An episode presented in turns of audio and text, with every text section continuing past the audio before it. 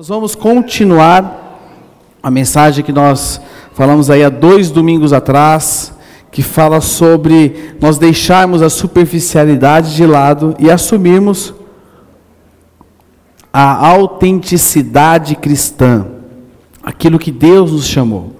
E eu quero só recapitular rapidamente com vocês aqui aquilo que nós falamos, que na realidade aquilo que nós falamos só foi introdução, né? Ficaria uma mensagem muito extensa. Foi só a introdução, mas nós começamos com uma enquete, não sei se você se lembra da enquete, né? Uma enquete que detectou para nós que a maior área que nós temos mais dificuldade das nossas vidas de entregarmos o controle a Deus. Isso foi diagnosticado no culto da manhã e no culto da noite ambos com 50% do público presente e do público online, foi que a área que nós temos mais dificuldades é a área das nossas disciplinas espirituais. Né? Então, é uma área que nós temos dificuldade de, de nos é, é, tornar um hábito devocional. E na detalhe que a semana passada a pastora Demar de Campos falou sobre isso aqui. Fabiana falou também à noite. Isso é algo que nós precisamos colocar os nossos olhos, Senhor irmãos, na nossa disciplina com o Senhor. Amém? Depois a gente caminhando, né, dessa realidade é, dentro do que é a nossa, como é que fala? A nossa autenticidade, né? Algo que hoje tem sido uma grande questão do cristianismo, não é o Neymar, mas sim essa postura do 100% Jesus. Pessoas que se dizem, mas não são. Pessoas que se dizem, mas deixa a desejar, né? E aí vem a grande pergunta: o que é ser cristão? O que é ser cristão nos dias de hoje? Nos dias em que o cristianismo está em xeque, em virtude de posturas, em virtude de que as igrejas hoje nunca estiveram tão cheias como estão hoje. Mas estão cheias de quê? Pessoas cheias ou pessoas vazias? A igreja precisa estar cheia de pessoas que estão se tornando como Jesus. Não pessoas que cumprem um protocolo. Pronto, fui no culto. Não. Pessoas que realmente são como Jesus. E aí a grande a questão é o que significa ser cristão, e nós falamos um pouquinho o que não é ser um cristão. Então não é ser um cristão acreditar em Jesus, não é, ah, eu sou cristão porque eu levantei a mão no culto, não, não é isso também. Ah, eu sou cristão porque eu frequento uma igreja, também não. Não, não, não, não, não. Porque eu fui batizado um dia. Você pode ter sido batizado por influência, porque né, alguém obrigou você. Não. Batismo é por convicção. Batismo é por convicção. É, ah, eu, sou, eu, eu, eu sou cristão porque eu sigo a Bíblia. O diabo conhece e estremece diante da palavra do Senhor. Não. Isso não significa ser cristão. Ser cristão é ser um discípulo de Jesus. Ser um discípulo de Jesus. Lá em Atos 11, 26 diz que em Antioquia, presta atenção, que em Antioquia os discípulos foram pela primeira vez chamado, chamados cristãos. E no Novo Testamento você vai ver essa palavra cristão duas ou três vezes só. Porque os discípulos são aqueles que são parecidos com o seu mestre. Discípulos são aqueles que são parecidos com o seu mestre.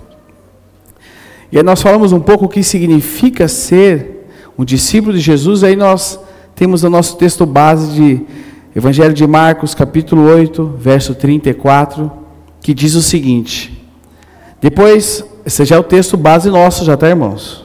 Já é o texto que nós vamos trabalhar. Depois chamou a multidão e os discípulos e disse: Se alguém quer ser o meu seguidor, se alguém quer ser, negue-se a si mesmo, tome a sua cruz e aqui está a base do que é ser discípulo. Só uma abertura aqui para nós. Jesus chamou, Jesus estava diante de dois públicos. Primeiro público, multidão. Segundo público, discípulos. Multidão e discípulos. E a partir daqui agora eu quero entrar na mensagem com vocês de hoje. Onde quais são, meus irmãos, as três marcas de que distinguem um discípulo de Jesus Cristo? Quais são essas marcas? O que distingue um discípulo da multidão? Há algo de errado em ser multidão? Não. Mas o Senhor nos chamou para sermos discípulos. E o que distingue isso? O que distingue um discípulo de Jesus? Então, eu quero compartilhar com vocês agora três marcas que distinguem um discípulo de Jesus. E a primeira marca é: ser discípulo é uma decisão pessoal. Ser discípulo é uma decisão pessoal. Ser discípulo não é para qualquer um. Ser discípulo é para quem quer. Eu decido ser um discípulo, eu quero ser um discípulo, eu vou seguir a Jesus. E aqui o texto nos diz o seguinte: depois Jesus, depois chamou a multidão e os discípulos e disse: Se alguém, se alguém o quê? Quer se alguém quer ser meu seguidor, e a ideia aqui é de que Jesus está levando as pessoas a pensarem, a pensarem nisso. Existia ali uma multidão e os seus discípulos, e Jesus leva aqueles homens e aquelas mulheres a pensarem. Sabe por quê, irmãos? Nós precisamos ter isso em mente, porque nós somos, é, é, temos o costume de tomar as nossas decisões com base em nossas emoções. Ah, o culto foi legal, a palavra foi boa, o louvor maravilhoso. Nós temos essa tendência de tomar as nossas decisões com base nas nossas emoções. E muitas vezes as principais decisões das nossas vidas, muitas vezes nós não tomamos em cima de um posicionamento, não, e sim muitas vezes em cima de emoções. E isso é muito perigoso. E Jesus fala aqui, ó, se alguém quer, presta atenção, quer, você tem que querer. Você tem que se posicionar. Se alguém quer ser meu seguidor, Jesus está falando o seguinte: se alguém quer ser meu seguidor, você tem que calcular o custo disso. Se você quer ter um compromisso comigo, você tem que calcular o custo disso, porque é um caminhar de desafios, é um caminhar de morte diária, é um caminhar que inclui um alto preço.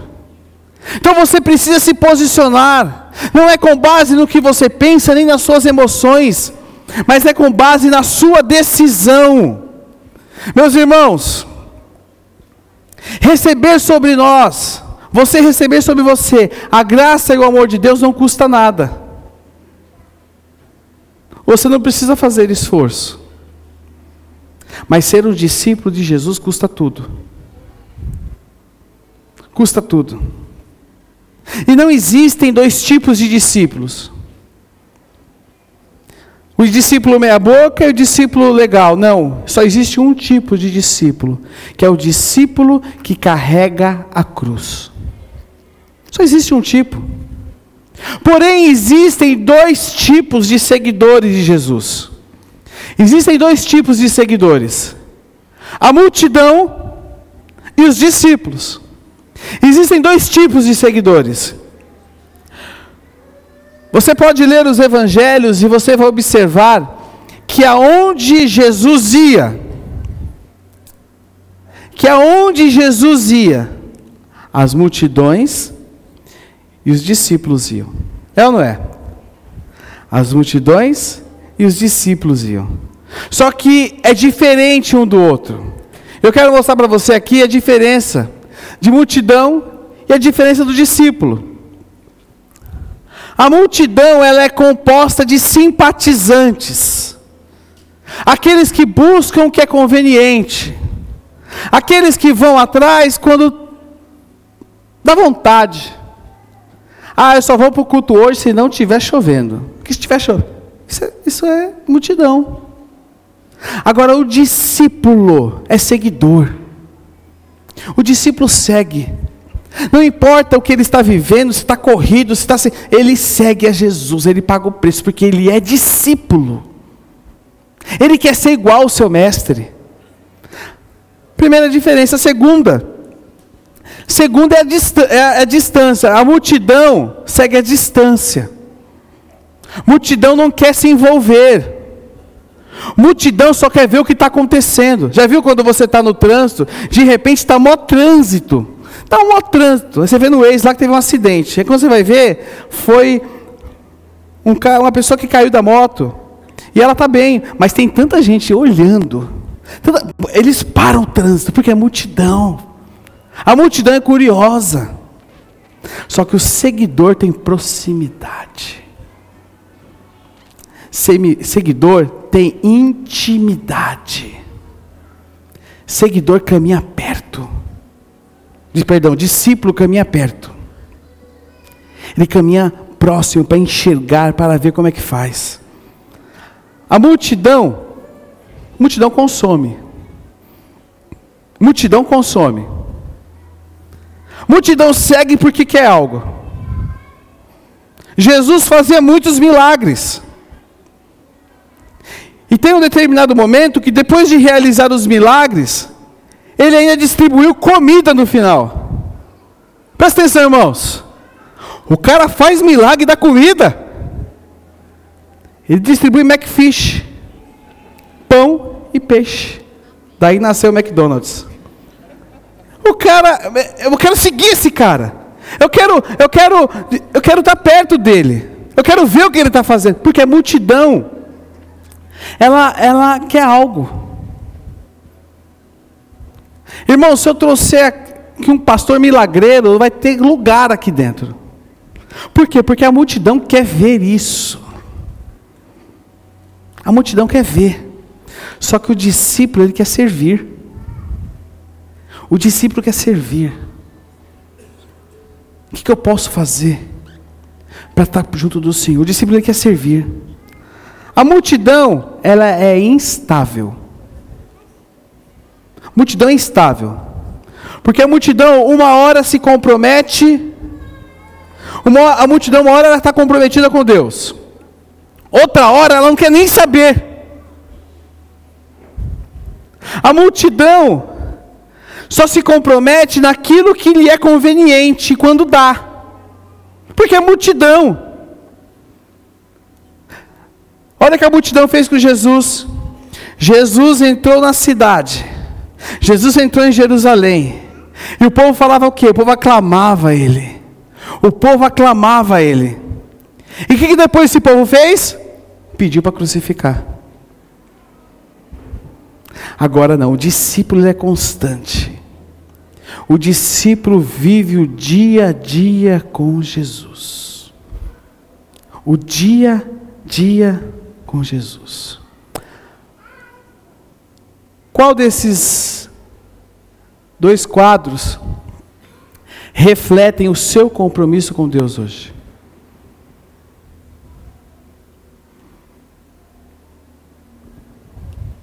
Qual desses dois quadros refletem o seu compromisso com Deus hoje? Tem uma frase do livro do, do Rodrigo Bibo, que nós fizemos até o clube de leitura, é, O Deus que Destrói Sonhos. Tem ainda aí, Maíra? Acabou, né? Mas é um livro excelente, foi o nosso primeiro livro, né, do nosso clube de leitura, que ele diz o seguinte: Jesus não busca fãs ou pessoas entusiasmadas com suas palavras. Ele busca pessoas obedientes à sua missão. Jesus não busca fãs ou pessoas entusiasmadas com suas palavras. Ele busca pessoas obedientes à sua missão. Talvez você esteja aqui hoje e você seja um fã Talvez você detectou que você é multidão. Mas o Senhor te chama hoje, é você ter um compromisso com a missão dele, irmão. Ele te chama hoje a você ser um, ter compromisso com a missão dele. Sabe por quê, meu irmão? Porque Ele não te chamou para ser multidão, Ele te chamou para você ser discípulo. Não, ah, eu gosto de Jesus, não. Ele chamou para você uma pessoa ser comprometida com Ele, uma pessoa que entregou a vida a Ele e que é comprometida com o Senhor da sua vida. Se alguém quer ser o meu seguidor, isso tem um custo. E qual é o custo disso? Olha lá. Segundo lugar, ser discípulo requer uma renúncia radical. Negue a si mesmo. Tome a sua cruz. Para nós entendermos o peso e o custo do que Jesus está falando aqui, nós precisamos entender a cultura da época. Porque a gente lê isso hoje, a gente pensa um monte de coisa. Ah, negar-me a si mesmo, tomar minha cruz. Minha, minha cruz é meu esposo. Minha cruz é meu chefe. Minha cruz é minhas dívidas. Não. Nós vamos entender o que é, o, qual é o contexto disso aqui. A cruz hoje em nossa cultura é um símbolo bonitinho. Alguns aqui podem ter uma correntinha com uma cruz pendurada, alguns tatuado. A cruz é uma figura bonitinha. A cruz é um símbolo de salvação.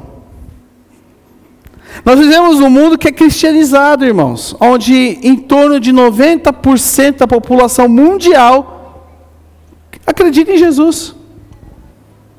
Sabe que ele existiu. Alguns o têm como um profeta, nós temos como nosso Salvador. Mas sabe que ele existe, que ele existiu. Jesus está na moda, irmãos. Jesus está na moda. É legal dizer que você vai na igreja. Ah, eu vou na CG Itaquera. Mas existe algo muito profundo. Naquela época, a cruz era totalmente diferente.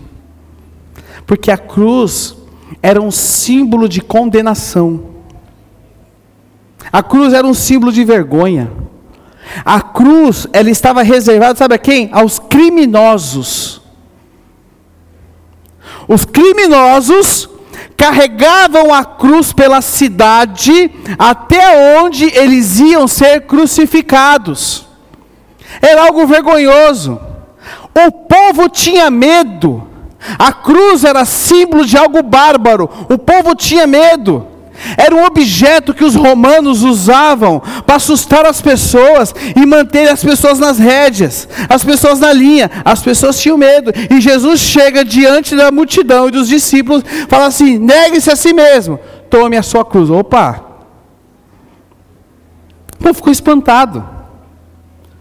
Porque Jesus está chamando aqueles homens a uma renúncia.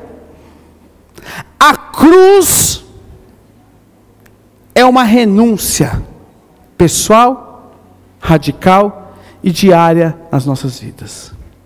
A cruz não é o meu cônjuge é difícil, meu chefe é insuportável. Meus irmãos, a cruz sou eu e você. A cruz tem que estar presente nas nossas vidas. Dietrich Bonhoeffer diz o seguinte: quando Cristo chama uma pessoa, Ele a chama para vir e morrer. Ou seja, presta atenção nisso. Jesus não chamou você para ficar te mimando. Para ficar mimando você. Dizendo que você é incrível. Dizendo que você é o centro do coração. Não, ele não chamou para isso não. Jesus nos chamou para nós morrermos e sermos seus discípulos e sermos seus discípulos. E ele nos apresenta o que? O caminho da salvação e transformação, que está lá em Gálatas 2,20, que fala que nós temos que morrer para nós mesmos. Temos que morrer para nós mesmos. E quando nós descemos as águas, aqui onde está a nossa piscina, simboliza o local nosso de batismo. Inclusive, teremos batismo agora em novembro, recepção de novos membros em novembro e apresentação de crianças ou em outubro. Então, procure depois a Vanessa e tenha maiores informações. Quando ele nos chama, nós descemos as águas. Ele está dizendo o seguinte: Você está declarando o seguinte: eu morri. Eu morri. Ouso dizer que o batismo, talvez você vá se escandalizar com isso, mas o batismo é uma cerimônia fúnebre, é um atestado de óbito, de que eu morri para mim mesmo. Eu morri para mim mesmo. E agora, eu vivo uma nova vida, uma vida para o meu Senhor. Então, batismo é eu me comprometer com a religião? Não, batismo não é você se comprometer com a religião. O batismo é você dizer que você morreu para si mesmo, que você crê em Jesus e que a tua vida é dele. E que você agora vive para ele. Irmãos, essa é uma verdade chocante. Presta atenção. Esta é uma verdade chocante, por quê? Nós vivemos em uma cultura e em uma geração ensimesmada. Nem sei se existe essa palavra. Existe, professora? Pesquisa aí e faz existir, por favor. Inclui lá no Wikipédia, faz existir. É chocante. É uma geração muito em cima de si mesmo. A mensagem do morrer, morrer para si mesmo, não combina com a mensagem da cultura de hoje. Essa mensagem não combina com o que é pregado por aí. Porque vivemos na cultura da felicidade. Ser felizes a qualquer preço. A cultura do mim mesmo, eu busco aquilo que é melhor para mim. Vocês conhecem o mito de Narciso? Quem conhece o mito de Narciso? Narciso. Levanta a mão alto. Mito de Narciso. Narciso, ele se apaixonou por quem? Por ele mesmo. Vou ler para vocês. Segundo o mito, Narciso era tão belo e tão vaidoso que após desprezar inúmeras pretendentes, acabou se apaixonando pelo próprio reflexo. Morreu de fome e sede à beira da fonte de água onde viu sua imagem refletida. Sabe, meus irmãos, a lição que eu tiro dessa síndrome, que é algo totalmente destrutivo. Mas se existe um mito que é real nos dias de hoje, é o mito de Narciso contemporâneo. Nós vivemos isso hoje. E o que, que é o mito do narciso contemporâneo? Contemporâneo é o eu, eu, eu, eu, eu. É tudo sobre nós. No Instagram, no Facebook, é a minha viagem, é o meu corpo, é o meu músculo, eu na academia, eu de frente para o espelho. Até vou pedir para colocar no espelho, se puder gravar lá, com um adesivo, você jeita que era, porque a gente divulga a igreja através de vocês. É eu. Eu sou mais eu. Foto da plástica. Fotos perfeitas que muitas vezes não resumem aquilo que você está vivendo. Fotos de como eu sou bom. Você sabe por que, que o Instagram foi criado? Vou falar para vocês. O Instagram foi criado em 2010 e o aplicativo era usado para compartilhar momentos e histórias. Só que ele virou uma ferramenta do narcisismo contemporâneo. E sabe, olha só isso aqui que eu vou ler para vocês agora. Esse cara aqui, japonês, criador do pau de selfie. Quem aqui já viu um pau de selfie? Já usou? foi criado em 1980. Deixa eu ler para vocês. Olha só por que, que o pau de selfie foi criado. No entanto, o objeto já é considerado tão sem propósito, olha só, quando ele foi criado, que configurou no livro das 101 invenções japonesas quase inúteis. Junto sabe com o quê? Chinelo e esfregão para gato. Olha só. E a roupa impermeável para tomar banho. Para quê?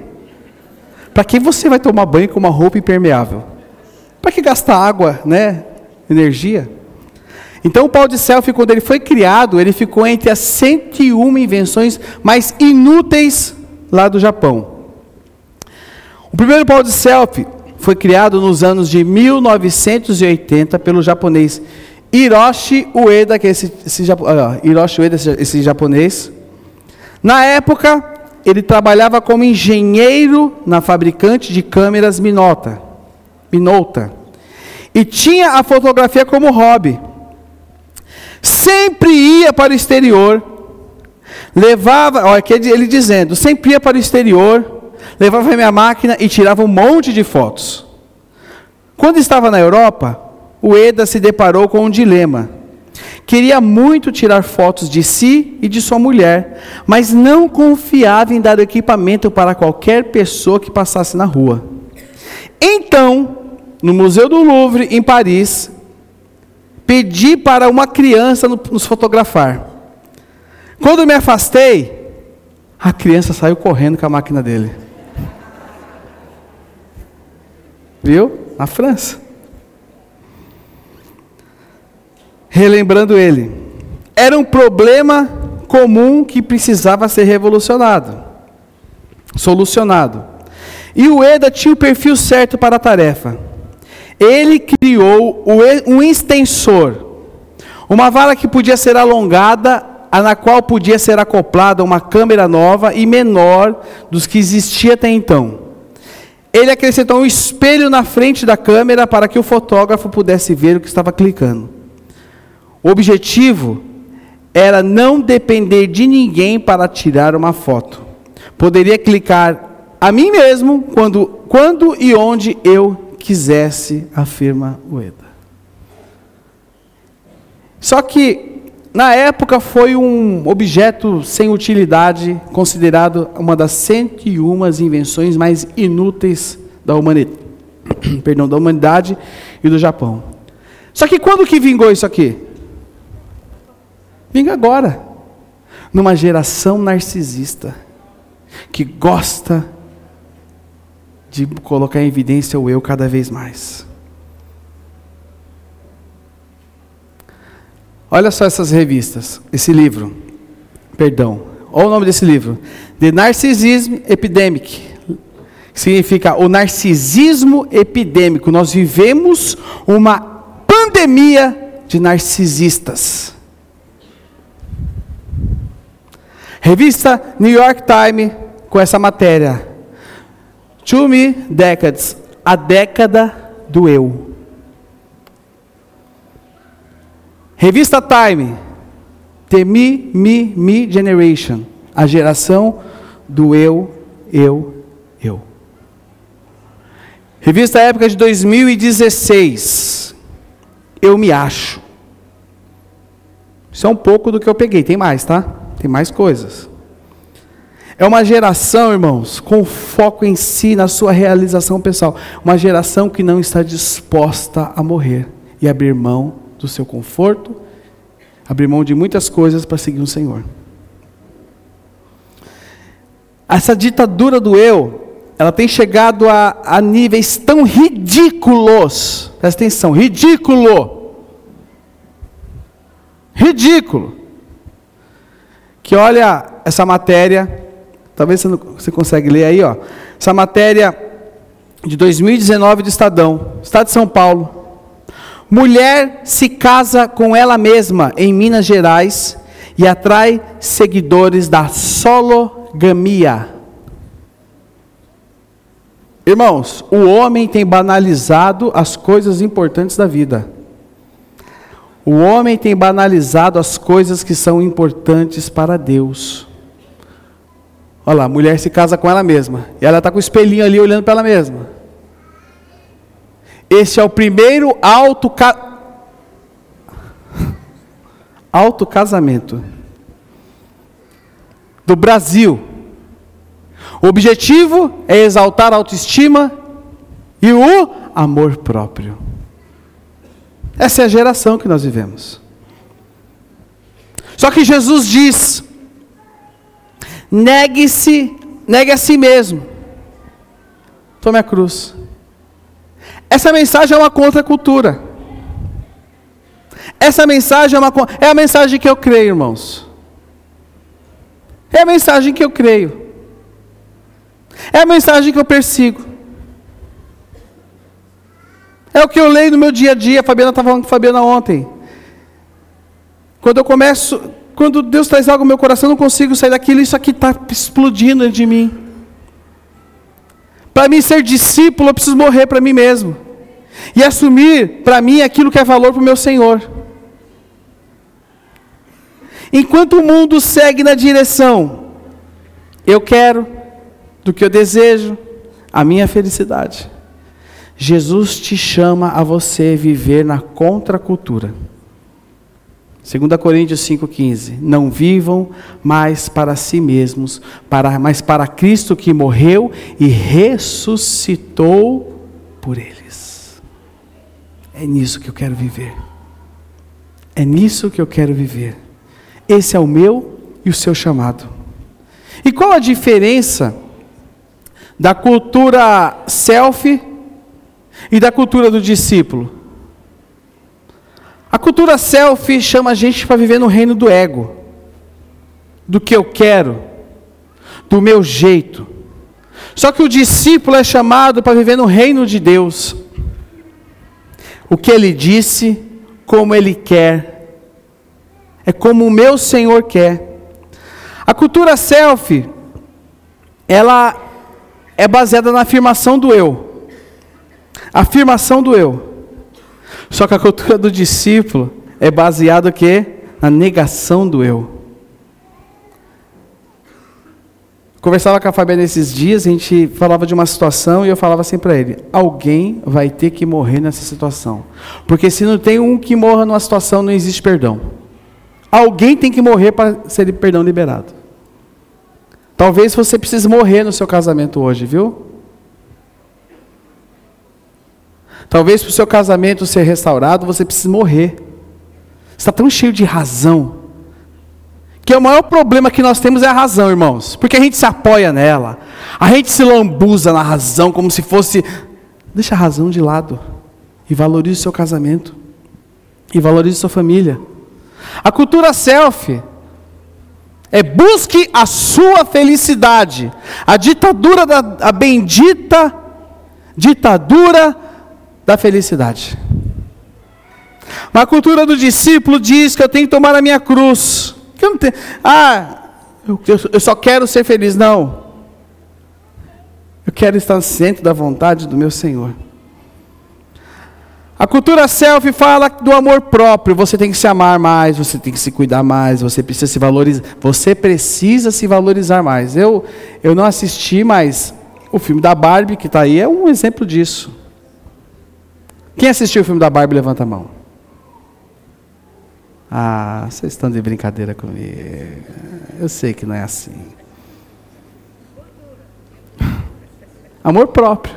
Você tem que se amar mais. Você pode. Tanto que é um fenômeno. O filme é um fenômeno.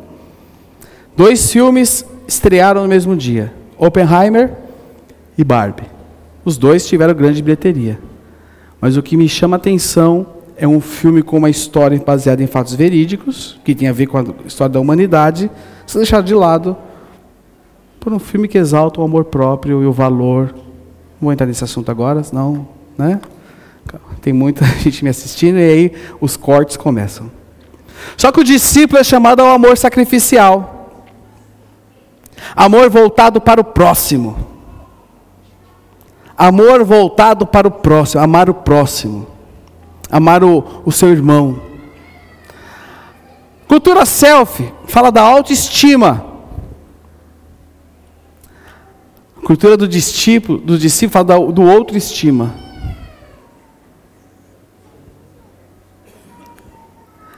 É que está, irmãos.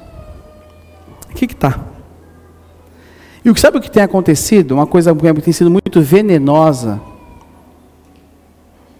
A cultura self, ela, essa cultura self que eu me refiro aqui, tá? Ela tem se misturado no meio do evangelho. Ela tem se misturado. E é gostosinho ouvir isso aqui, irmãos. É gostoso. Mas nós precisamos ter discernimento e tomarmos uma decisão hoje. Se eu quero ser um crente da cultura self, ou se eu quero ser um discípulo de Jesus. O que, que você quer? Martinho Lutero disse o seguinte: pecador é o ser curvado em direção a si mesmo. Isso é, isso é pesado, hein? Pecador é um ser, é o ser curvado em direção a si mesmo. Meu querido irmão, para de olhar para si mesmo e olhe para a cruz. Todas as respostas para as suas crises, todas as respostas para os seus problemas, todas as respostas que você precisa estão na cruz de Cristo. Porque você é o que Cristo fez na cruz por você. Você não precisa fazer nada. Você é o que Cristo fez na cruz por você. John Stott escreve num dos seus livros o seguinte: negar a si mesmo é voltar-se da idolatria, da centralidade do eu. E Jesus diz lá em Lucas 14:33, ninguém pode se tornar meu discípulo sem abrir mão de tudo que possui. É abrir mão é abrir mão. C.S. Lewis diz: da mesma forma, não coloquei aqui, mas eu vou ler para vocês. Ó, Fabiana fez errado. Tem que ter culpado, né, irmãos? Nunca sou eu. Aí eu, indo contra a palavra, né? Tá bom, vou morrer. A culpa é minha.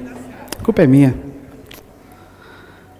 Se você está à procura de uma religião que o dê. Isso aqui, ah tá, eu usei isso aqui numa das pregações minhas e resgatei essa frase, por isso que não está aí. Se você está à procura de uma religião que o deixe confortável, definitivamente eu não lhe aconselharia o cristianismo. E eu faço de, dele minha, a minha palavra, a palavra dele. Se você quer uma religião que lhe deixe confortável, eu não lhe recomendo o cristianismo, porque o cristianismo é um chamado diário para a morte de si mesmo. Terceiro lugar, Agora está aqui, olha só, bendita. Tinha até, eu pulei até um versículo aqui, ó. Mas está bom. Terceiro lugar, ser discípulo requer uma obediência total. Siga-me. É o finalzinho de Marcos 8:34. Siga-me. Acaba dizendo siga-me. Seguir, o que é seguir Jesus? O que é seguir Jesus? A grande pergunta: o que é seguir a Jesus? Seguir Jesus, marque aí. Seguir Jesus é viver como ele viveu. Seguir Jesus é o que Jesus falar para eu fazer, eu vou fazer. Isso é seguir Jesus. Dallas Willard descreve o seguinte: discípulo é alguém que confiou a sua vida inteira a Jesus e tudo o que fazia parte dela. É alguém que está aprendendo a ser como Ele. Nós somos acostumados a dizer da boca para fora: ah, eu confio tudo a Jesus. Agora, a minha pergunta para você: será que você confia mesmo tudo a Jesus? Será que Jesus é de fato tudo para você? Porque a multidão fala empolgada, emocionada, mas o discípulo confia. O discípulo confia. João escreve lá no Evangelho de João, capítulo 14, verso 21, aqueles que aceitam meus mandamentos e lhes obedecem são os que me amam. Você ama Jesus? Você ama Jesus? Não é quem gosta de Jesus. Não é quem gosta de Jesus. Mas não é também quem compartilha versículo. Mas é quem recebe a minha mensagem, recebe a minha mensagem completa e obedece ela. Torna ela como: Isso é minha vida. Isso é minha vida. É aquele cara que deixa o ego de lado e fala: A partir de agora eu vou seguir o que Jesus falou. Paulo. Deixa eu ver aqui. Aqui. Olha só. Multidão. Quem está no centro do coração do, da multidão? Quem? Eu. E aí, ao redor do eu, vão flutuar todas as coisas: o lazer, o dinheiro, os estudos, o trabalho, Jesus, o sexo, a família, tudo vai flutuar em torno do eu. Isso, é multi... isso aqui é multidão. Agora o discípulo é isso aqui, ó. Jesus está no centro. Jesus está no centro. E aí o lazer, o dinheiro, o estudo, o trabalho, o sexo, a família, tudo vai girar em torno de Jesus. Porque no coração do discípulo Jesus está no centro. E aí Paul Tripp escreve o seguinte: Somos prisioneiros do reino do ego. Presta atenção. Nós somos prisioneiros do reino do ego. Temos dificuldade com o plano de Deus. Por quê? Para ser sincero, não queremos o que Deus quer, queremos o que nós queremos. E queremos que Deus faça o que nós queremos. É verdade ou não é? É verdade ou não é? E aí ele continua. Mas o plano não é esse. Veja bem, Deus não nos deu a sua graça para que o nosso reino funcione. Ele nos deu a sua graça para convidar-nos a fazer parte de um reino muito, muito, muito, muito, muito melhor. Essa mensagem é dura, irmãos. Mas é para você fazer você entender que o reino de Deus é muito melhor. Que a morte diária é muito melhor. Todo, tem pessoas que buscam a felicidade a qualquer custo.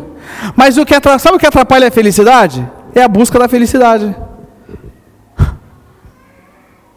O que atrapalha você ser feliz é que você fica buscando ser feliz. Quanto que nós temos a única fonte de felicidade chamada Jesus Cristo. A gente deixa ele de lado. Porque, voltando aqui, aqui, eu vou buscar tudo aquilo. Só que eu não ponho ele no centro.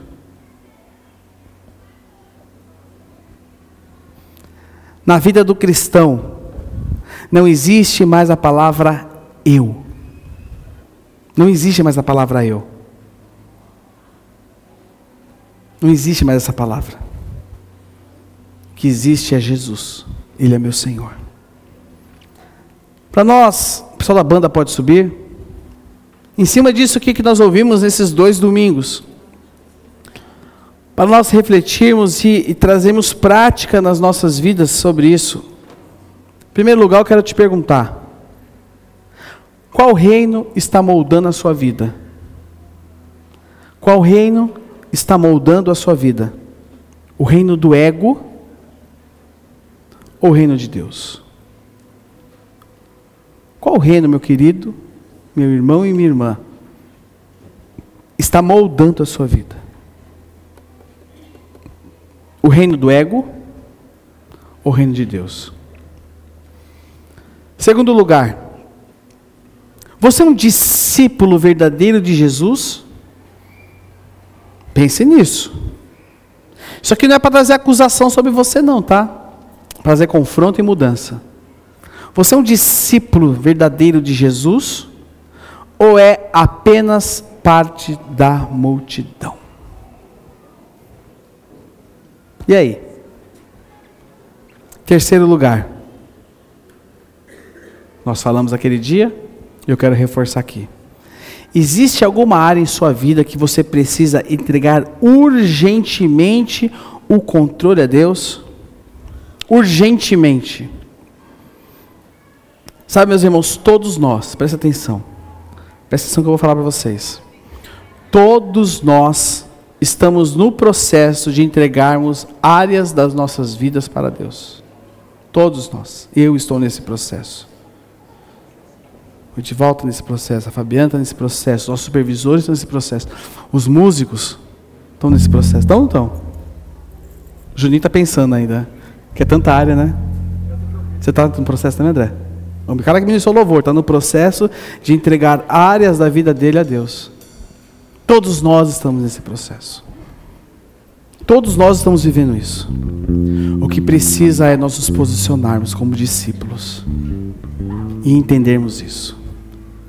Queria convidar que você se colocasse de pé no seu lugar.